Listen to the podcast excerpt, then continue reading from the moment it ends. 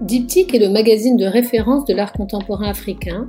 Il est produit, publié et imprimé à Casablanca au Maroc. Avec ce podcast, nous souhaitons vous donner accès aux personnalités qui animent la scène artistique africaine et marocaine, des artistes aux galeristes en passant par les curateurs et commissaires d'exposition. Ce podcast vous est offert avec le soutien du groupe Maroc Télécom, partenaire de l'art et de la création. Et ça, c'est une relation qui s'était faite euh, entre Hans Ulrich, et, Otto Bang en 54-2013. Moi, par exemple, mon plus beau souvenir là, c'est deux choses.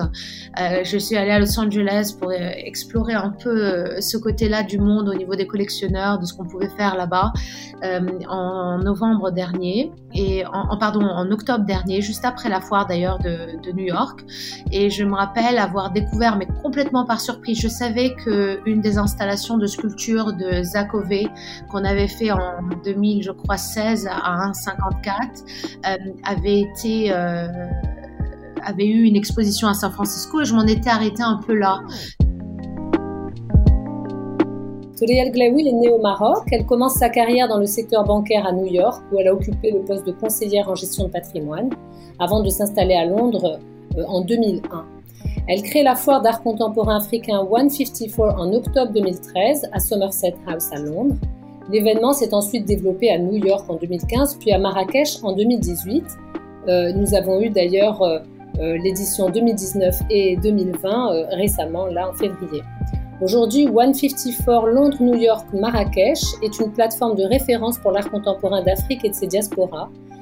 Touré Al-Glaoui, aujourd'hui c'est un prénom, mais c'est aussi bien entendu un nom que tout le monde connaît ici au Maroc. Donc elle est la fille du peintre Hassan Glaoui et a organisé d'importantes expositions internationales consacrées au travail de son père à Londres et au Maroc, récemment au musée Mohamed VI.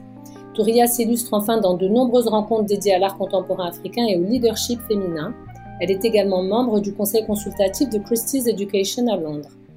Euh, c'est une personnalité euh, centrale en Afrique aujourd'hui et Forbes classe notre invitée parmi les 100 femmes les plus influentes en Afrique le magazine Jeune Afrique qui a aussi son classement euh, donc lui attribue donc euh, euh, une place au sein des 50 femmes les plus influentes d'Afrique en 2015, 18 et 19. Elle était également l'une des 100 femmes d'affaires les plus influentes d'Afrique selon New African en 2013.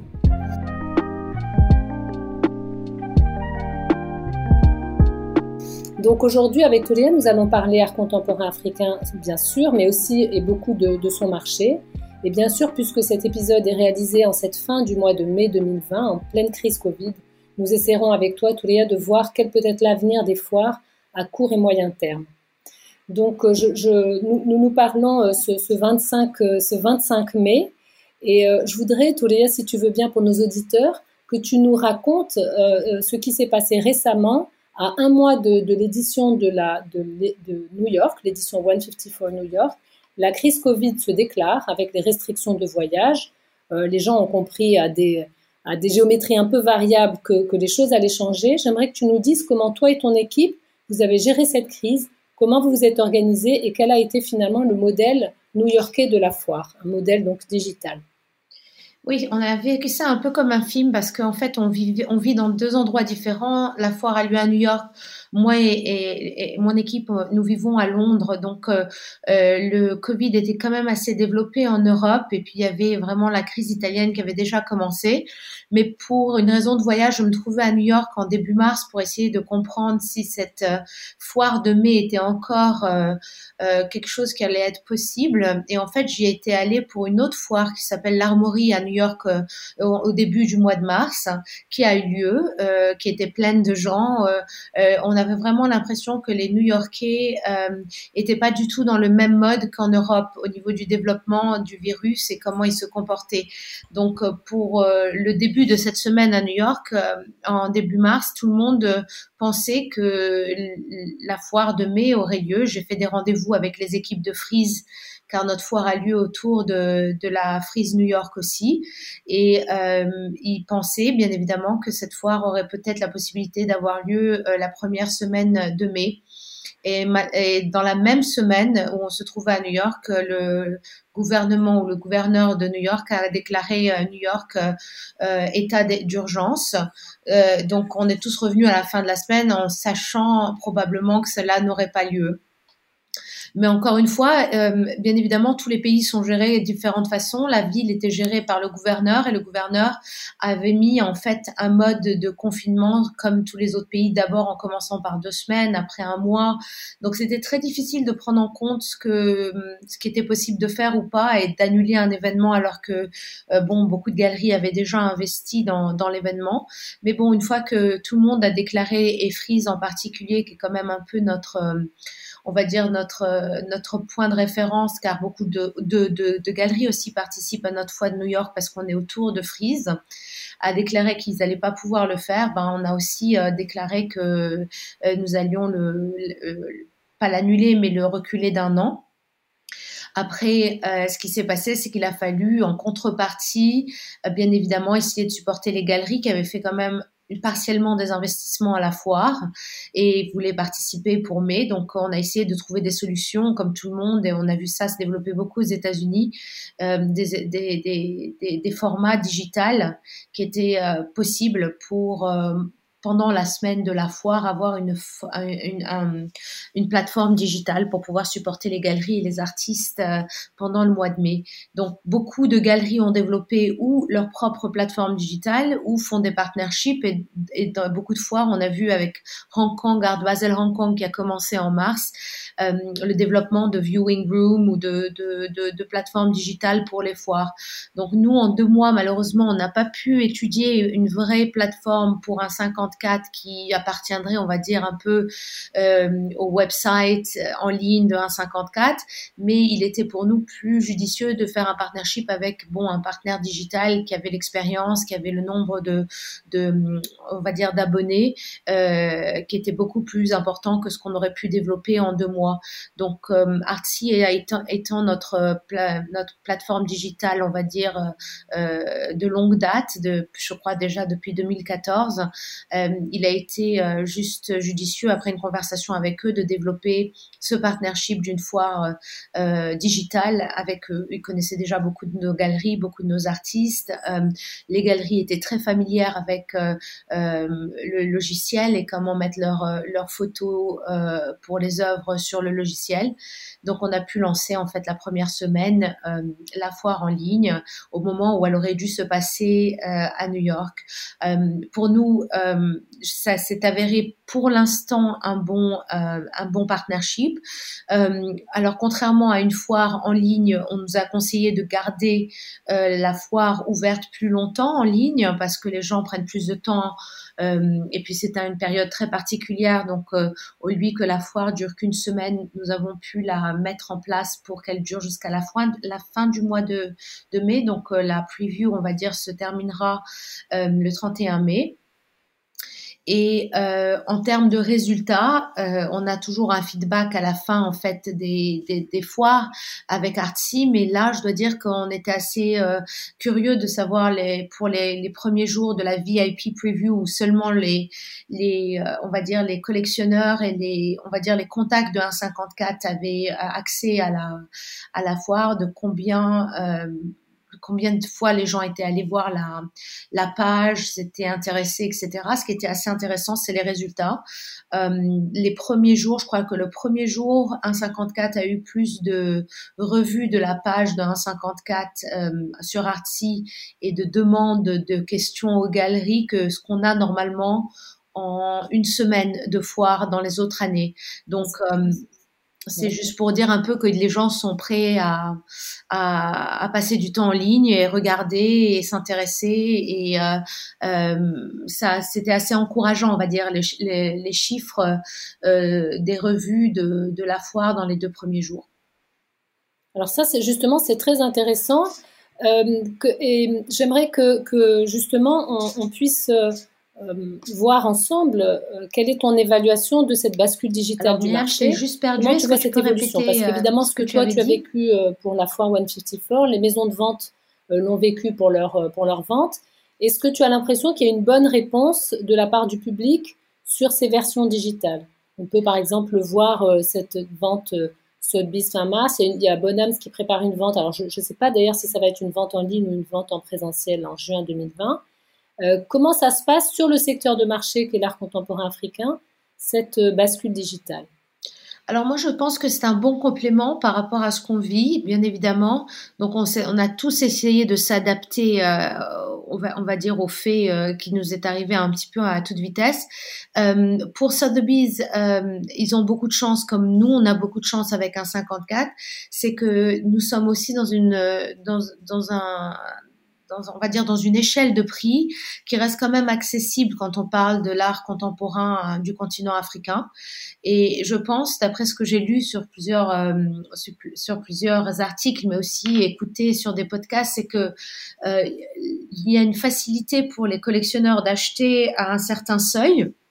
En ligne. Combien ce seuil justement? Tu as une idée? Alors apparemment la moyenne est autour de, de 12 000, de 12 000 euros et autour de, je sais pas, peut-être un peu, un peu plus en dollars.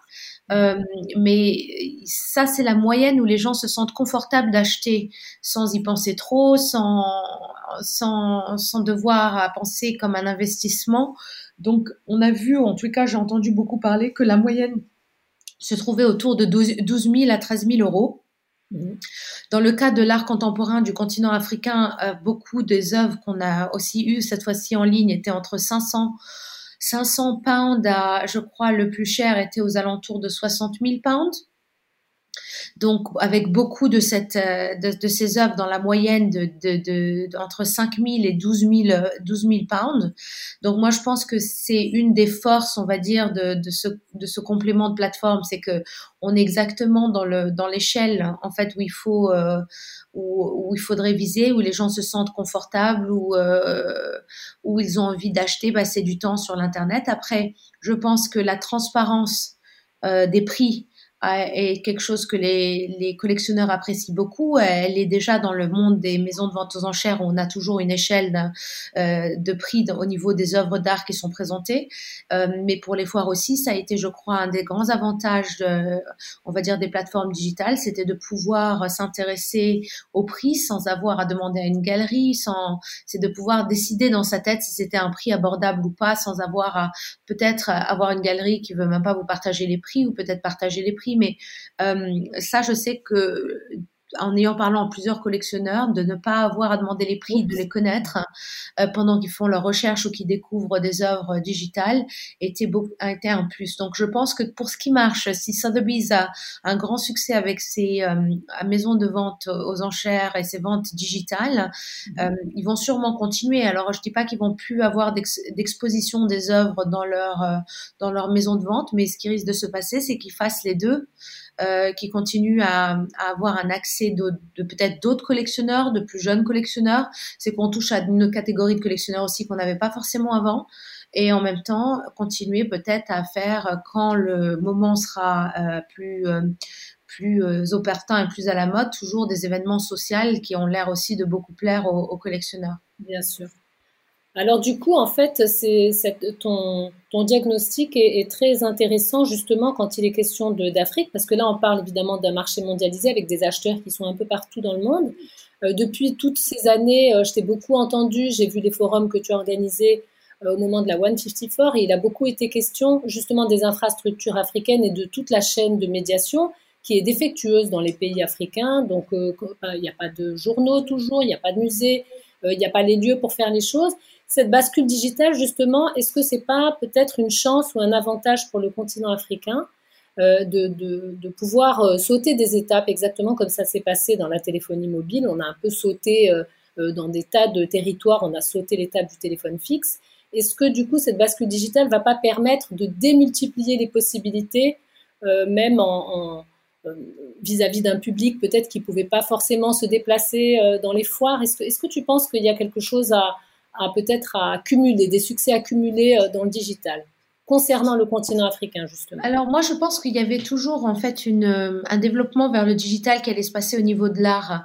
Euh, les gens déjà depuis 2013, en tous les cas depuis que moi j'ai vraiment été engagée dans, dans ce milieu-là, il y avait déjà beaucoup de gens qui essayaient d'avoir des plateformes digitales, de vendre de l'art en, en ligne. je pense que le, cette crise a juste accéléré les choses. Euh, et le rendre le principe plus acceptable en fait. Et euh, je pense pas qu'il va y avoir un retour en arrière, euh, même si le Covid passe. Je pense que là, on a passé un grand cap du, du digital.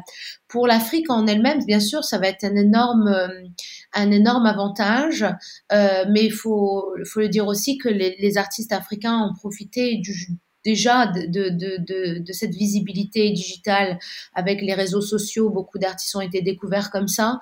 Euh, il y a aussi des limitations qu'il faut aussi préciser parce que moi, je suis complètement pour le digital et je pense que ça va donner un accès assez incroyable, même si nous, nous développons une plateforme digitale, nous aimerons bien l'étendre à certaines galeries qui n'ont pas la possibilité de venir à Londres, certains artistes qui n'ont pas la possibilité de peut-être faire des foires.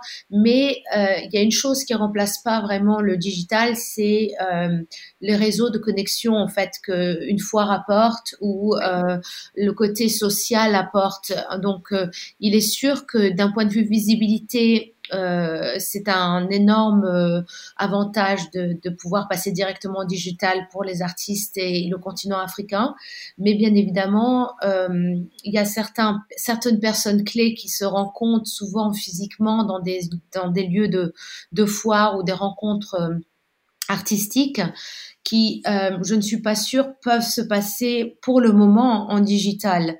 Euh, et c'est un peu plus compliqué d'avoir les bonnes relations avec les institutions, de pouvoir rencontrer le curateur euh, seulement en ligne. C'est beaucoup plus euh, facile d'avoir une idée du travail de, des artistes, mais beaucoup moins facile de probablement promouvoir euh, à des collectionneurs qui sont basés aux États-Unis, mais qui ne connaissent pas euh, l'artiste et peut-être eux ont un, un, commissaire ou un curateur qui les conseille ou un, art advisor qui les conseille et qui euh, malheureusement n'a pas eu la chance de voir le travail, euh, passe pas autant de temps en ligne, surtout pour peut-être des parties géographiques du monde qui les intéressent euh, un peu moins ou juste qui sont un peu moins curieux par rapport à certains, certaines parties du monde. Donc moi je pense que oui, pour répondre à la question, euh, on va avoir une bascule digitale qui va beaucoup aider le continent, mais qui a déjà fait beaucoup de, de, de qui a déjà été déjà très opportune, on va dire pour euh, pour certains des artistes qui ont pu être découverts comme ça. Mais il va y avoir quand même un moment où euh, certaines relations sont nécessaires euh, pour pouvoir je sais pas, dépasser un petit peu juste, euh, euh, la, on va dire, la, découverte de l'artiste, mais pour pouvoir passer euh, à des, contacts un peu plus pointus dans, dans, certains, dans certaines géographies. Et je pense que ça, c'est un tout petit peu plus dur. On peut pas tout avoir en ligne non plus. Euh, je pense que tout le monde est aidé, par exemple, même la foire, si on a eu un certain succès digital, c'est parce qu'on avait quand même une liste de gens qui sont venus physiquement ces, à ces foires depuis sept ans. Euh, donc notre mailing list est important. Donc euh, euh, c'est pas simplement des inconnus qui ont pu regarder ce qui se passait sur Artsy. Euh, S'ils sont inconnus à nous, ils étaient familiers familiers avec la plateforme Artsy. Pour être familier avec la plateforme Artsy, c'est que ils ont peut-être certaines galeries qui les ont initiés à Artsy avant. Quoi, je veux dire, il y a toujours un contact qui a été fait. Euh, et je, moi, j'y crois vraiment en digital, mais je pense que ça, c'est limitation aussi. Oui, mais peut-être que ce qui est intéressant aussi avec le digital, c'est la question de la temporalité. Parce qu'en fait, c'est vrai qu'une foire, c'est trois jours. Toi, tu t'es aussi beaucoup euh, battu, par exemple, cette année à Marrakech pour que la foire soit étendue d'un jour. Il y a toujours ces restrictions de temps qui font que parfois on peut euh, euh, louper des, voilà, des, des visiteurs. Et c'est vrai que là, dans la version digitale, on n'a plus cette problématique de la limitation du temps. Et ça, ça, ça change la donne. Alors aussi, il y a des gens qui sont pour et contre. Euh, le pour, c'est bien évidemment, euh, on a plus de temps, on peut prendre euh, le temps de faire ses recherches, d'en savoir plus sur l'artiste, de contacter les galeries, etc. Mais en se donnant plus de temps, les ventes sont peut-être un peu plus lentes. Alors que dans un moment où on sait qu'on a peut-être que trois jours pour le, pour le faire, et que c'était un moment particulier de venir visiter euh, les, les, œuvres physiquement, de parler aux galeries qui sont physiquement présentes, euh, fait aussi que les gens se le font avec une certaine urgence, on va dire. Et c'est pour les ventes, je pense que l'urgence est plus importante parce que du coup, on, a peur que l'œuvre parte, que qu'on va pas réussir à la voir. Euh, et si euh, je sais que certaines galeries me disaient ah mais c'est trop long, peut-être les gens vont prendre trop de temps acheter. Donc il y a plein de choses comme ça. Après, quand on sait que dans les, stratégies digitales euh, commerciales en fait, qui sont pas forcément liées à l'art, on dit qu'on a besoin de voir en ligne six fois la chose avant de, l'acheter, par exemple. Donc euh, les, par exemple toutes les stratégies marketing digitales pour les vêtements, pour les choses qui sont liées à un intérêt qu'on a particulièrement que peut-être Google a enregistré ou je sais pas exactement euh, tous les espions euh, digitales font pour euh, ces, ces, ces, stratégies. Mais en gros, apparemment, il faut avoir vu euh, l'objet d'intérêt au moins six fois sous les yeux euh, avant de le mettre dans la corbeille. Donc c'est une moyenne, mais ça veut dire aussi que peut-être au niveau de l'art en ligne, ça prend autant de, de temps, je sais pas. Il n'y a pas encore beaucoup de recherches sur la chose, mais je suis sûre que ça serait intéressant après ces quelques mois de Covid où tout le monde s'est mis à faire des foires au digital, de voir ce que ça donne, quels sont les, on va dire, quels sont les, les, les comportements d'achat euh, en ligne par rapport au, au digital. Oui, c'est intéressant. Mais du coup, est-ce que toi, tu, tu, imagines, par exemple, si, euh, si les, les, problématiques de transport devaient se, se, voilà, se généraliser ou se prolonger, est-ce que tu, est-ce que tu imagines la marque 154 devenir en fait euh, évidemment euh, des foires quand elles sont possibles, mais aussi peut-être une, une, tu le fais d'ailleurs dans les réseaux sociaux, la marque 154, elle reste active toute l'année entre, entre les, les événements, tu, euh, tu participes à des forums, la marque elle est active pendant toute l'année. Est-ce que tu envisages peut-être que la marque pourrait être active comme une plateforme, euh, comment dire, de choix ou de sélection, une plateforme qui éditorialise ou qui, qui renseigne l'art contemporain africain sur toute l'année, en fait, en digital? Bah là, on, on, on, explore différentes options. Euh, de plateformes. Donc, euh, bien évidemment, euh, pour octobre, par exemple, qui est un moment pour nous clé à Londres, euh, on a effectivement l'option ou la volonté de faire la foire en octobre. Bien évidemment, on n'est tous pas au même niveau du Covid dans le monde et surtout en Afrique. Certains pays parlent de leur pic en, au mois de juillet ou août, donc c'est peut-être difficile d'imaginer que les restrictions de voyage soient déjà euh, soit déjà plus euh, d'actualité dans certains pays. Mais je pense que clairement, euh, ça sera toujours maintenant un complément à ce qu'on fait. Euh, alors, est-ce que ça va rester la même foire exactement digitale comme celle qu'on aurait dû physiquement faire à Londres. Euh, ça, j'en suis pas encore sûre, mais que ça soit un espace où on puisse présenter des artistes qu'on n'a peut-être jamais présentés, euh, qui sont pas représentés par des galeries ou de, des galeries qui ont, euh, pour des raisons financière ou euh, euh, par rapport à l'épidémie pas la possibilité de venir à un 54, je pense que ça serait très intéressant de pouvoir offrir une plateforme digitale qui permette de continuer avec un modèle euh, parce qu'il faut que le modèle marche aussi pour les tous les partis et le transport. Alors le, problème, le vrai problème qu'on a si nous n'avons pas la possibilité de faire de foires physiques, c'est même au niveau du transport. À quelle, quelle responsabilité du coup cette cette marque, un 54 prend au niveau, euh, de, cette connexion entre le collectionneur et l'artiste, le collectionneur et la galerie, et sans plus pouvoir vraiment euh, euh, être engagé dans, les échanges. Alors c'est pas que c'est pas possible, c'est simplement que ça demande un, peu plus de logistique qui mérite qu'on pense un peu plus longuement en termes de responsabilité et de mais clairement, euh, on essaie de, depuis qu'on a pu, euh, euh, et dû arrêter la foire de New York, d'être beaucoup plus présent, de faire des choses qui, sur des sujets, par exemple, de discussion que les gens ont envie d'entendre parler. Là, on a développé une série pour les quatre prochaines semaines. Alors, on aimerait bien continuer, bien évidemment, même après, mais on essaie de, vivre avec l'actualité du, du moment. Les gens ont plus de temps maintenant.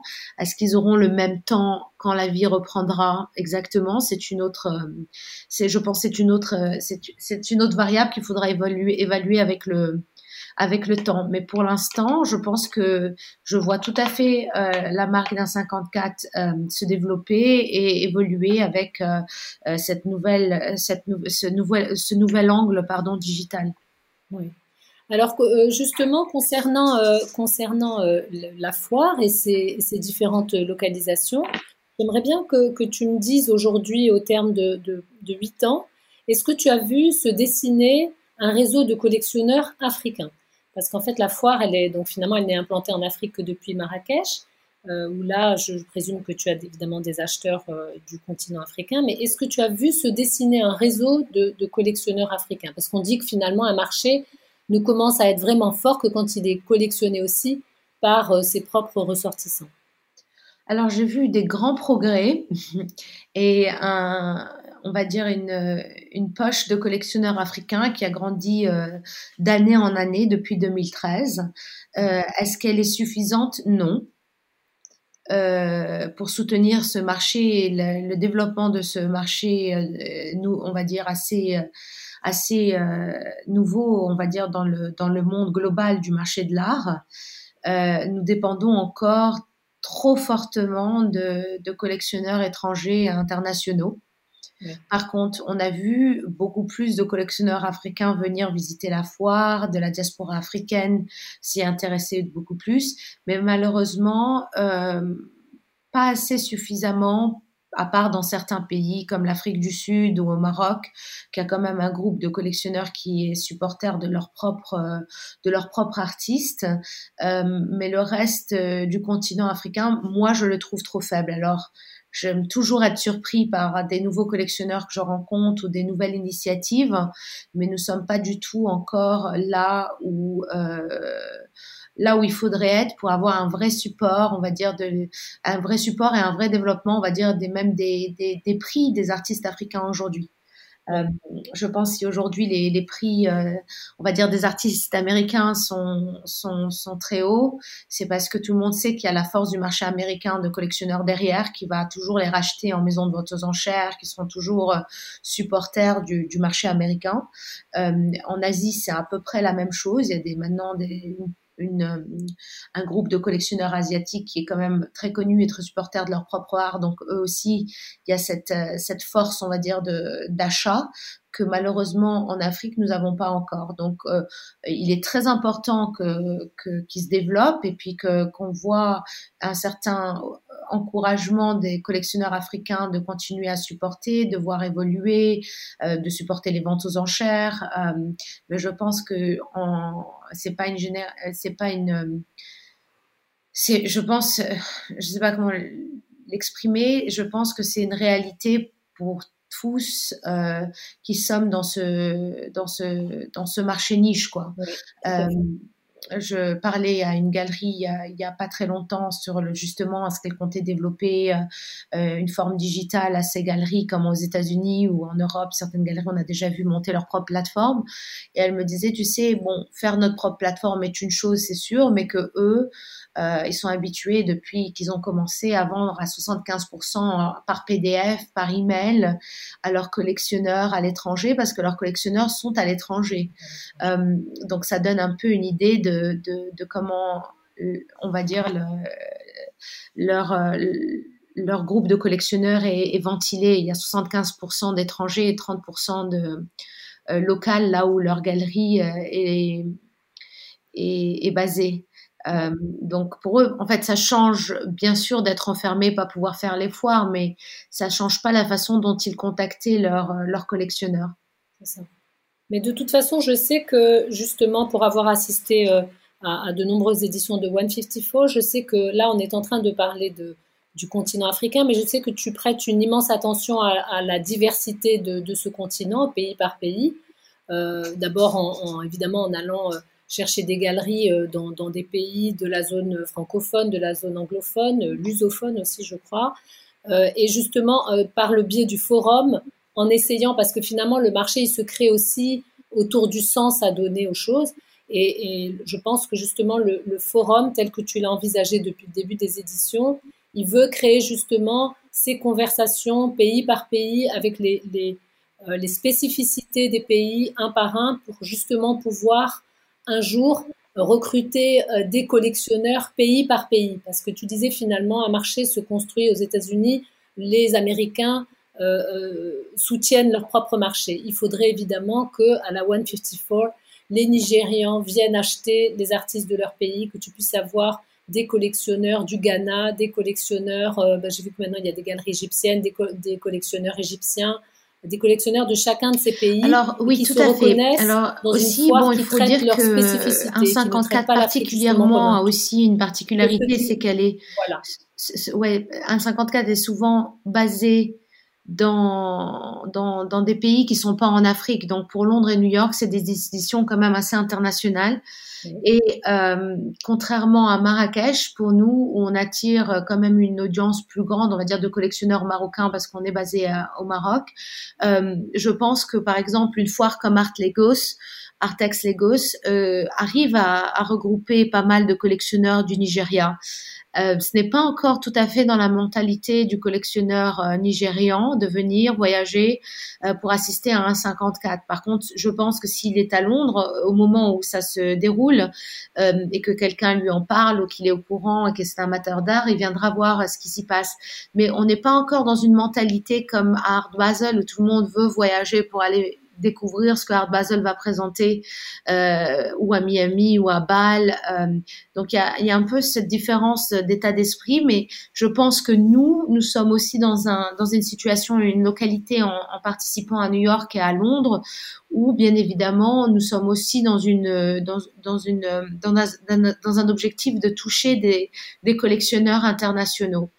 Euh, à Marrakech, c'est différent, mais bien évidemment, il faudrait que euh, euh, les autres parties du monde s'intéressent, on va dire, à, ce qui se passe bon au Maroc, mais il faudrait aussi que par exemple les collectionneurs du Nigeria et on en a eu quelques-uns cette année décident de venir à Marrakech peut-être parce qu'on a une galerie du Nigeria, donc euh, c'est aussi au travail de la galerie de d'engager son groupe de collectionneurs pour venir voir et supporter ce qu'ils font.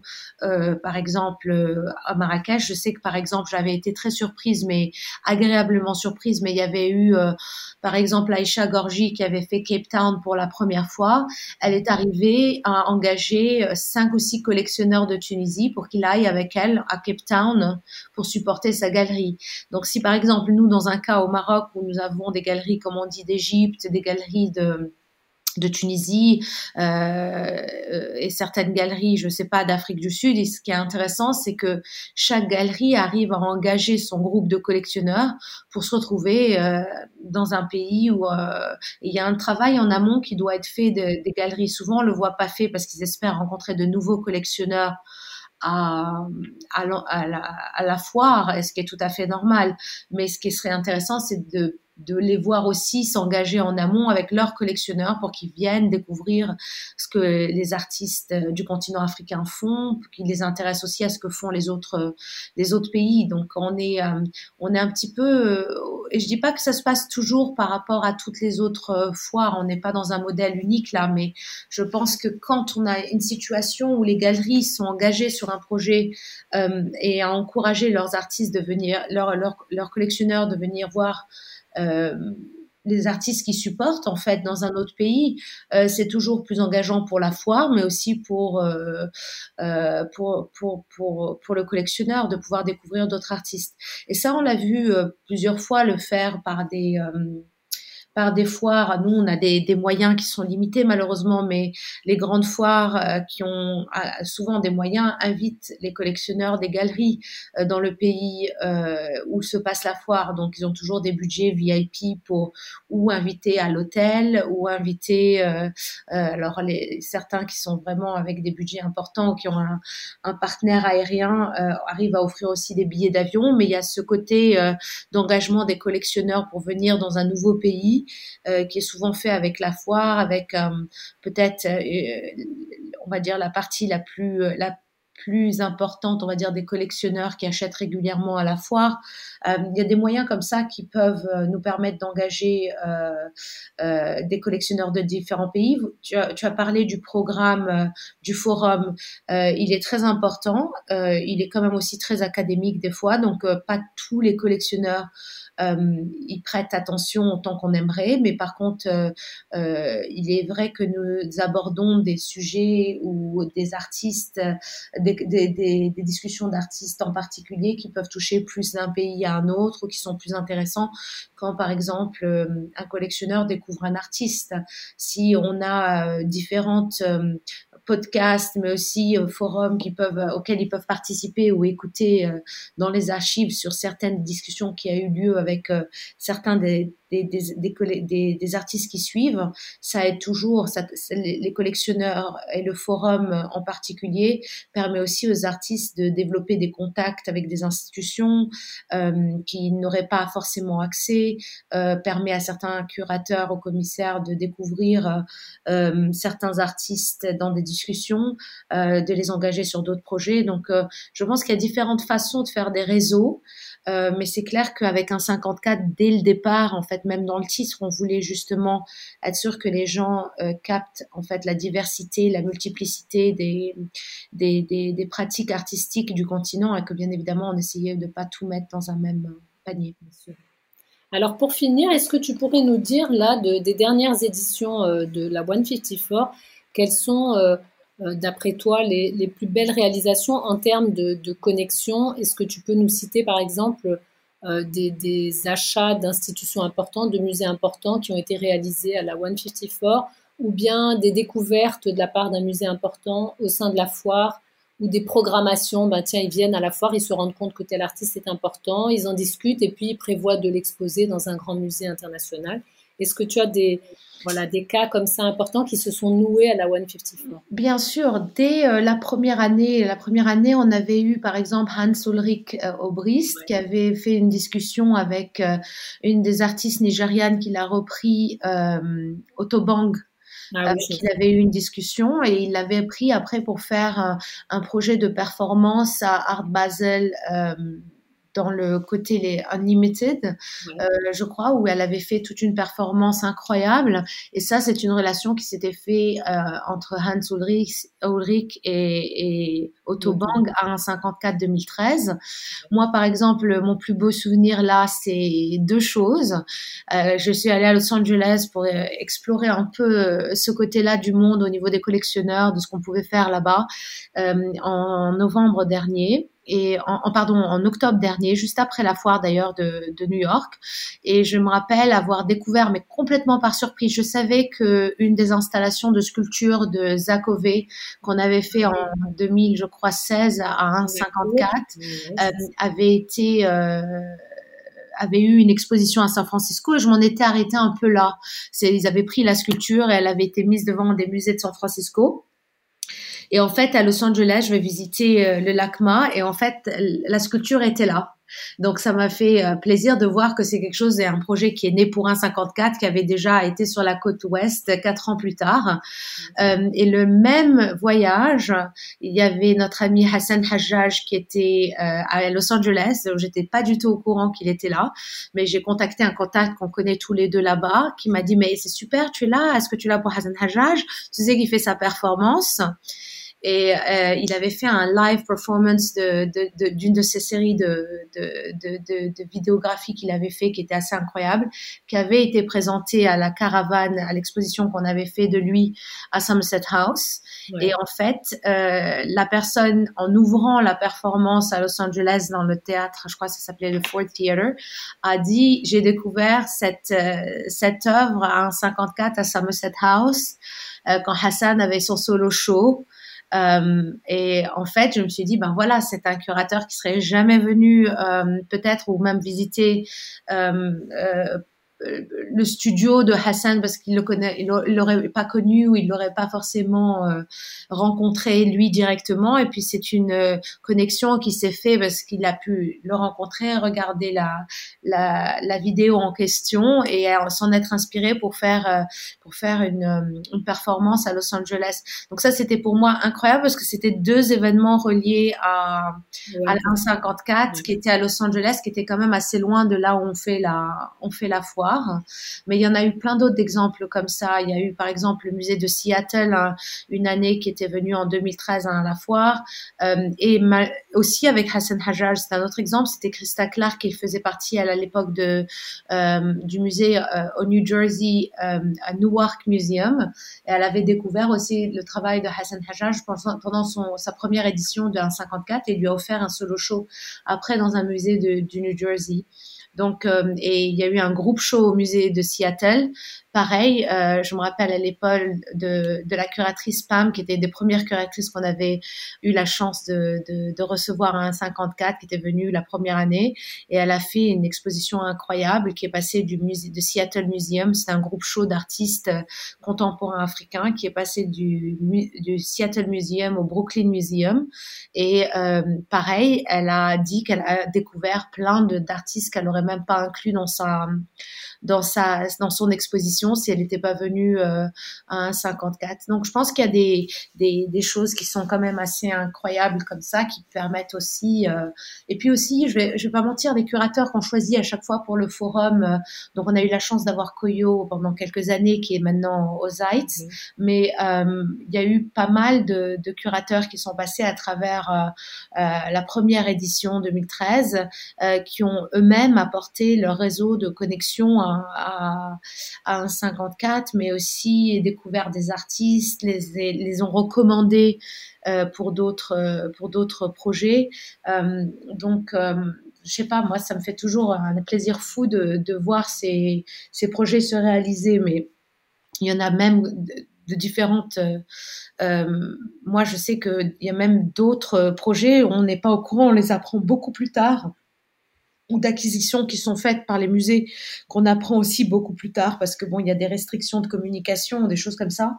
Donc euh, c'est toujours une très bonne surprise quand au bout de je sais pas, quelques mois, on voit qu'il y a une rotation d'un projet de, 1,54 quelque part d'autre. On est arrivé d'ailleurs beaucoup à le faire avec les expositions de 1,54 euh, et euh, qui, a, qui, a, qui ont lieu de pour plus de, de, de, temps que la foire. Et je pense que ça aussi, c'est important de donner des, des projets comme ça, non seulement de sculpture, mais de, à grandes ambitions, parce que ça permet aux, aux artistes d'abord à, la presse d'en parler beaucoup, mais ensuite, ça fait que justement ces artistes sont découverts pour d'autres projets, euh, euh sont plus engagés euh, à l'international, et ça, c'est une belle récompense. Ouais.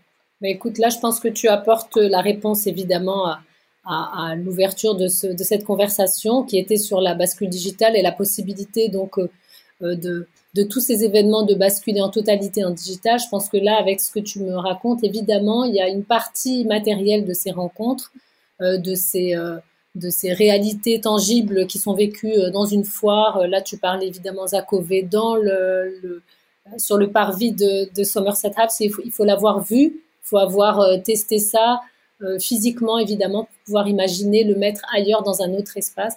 Donc, euh, c'est évident qu'il y a une expérience vécue des choses sur place qui ne peut pas être remplacée par des, voilà, par des, des foires en digital. Ben, écoute, en tout cas, merci beaucoup, Touria, pour cette conversation. Euh, C'était vraiment très passionnant. Merci infiniment. Merci. À très bientôt, Touria. À très bientôt. Au revoir. Au revoir.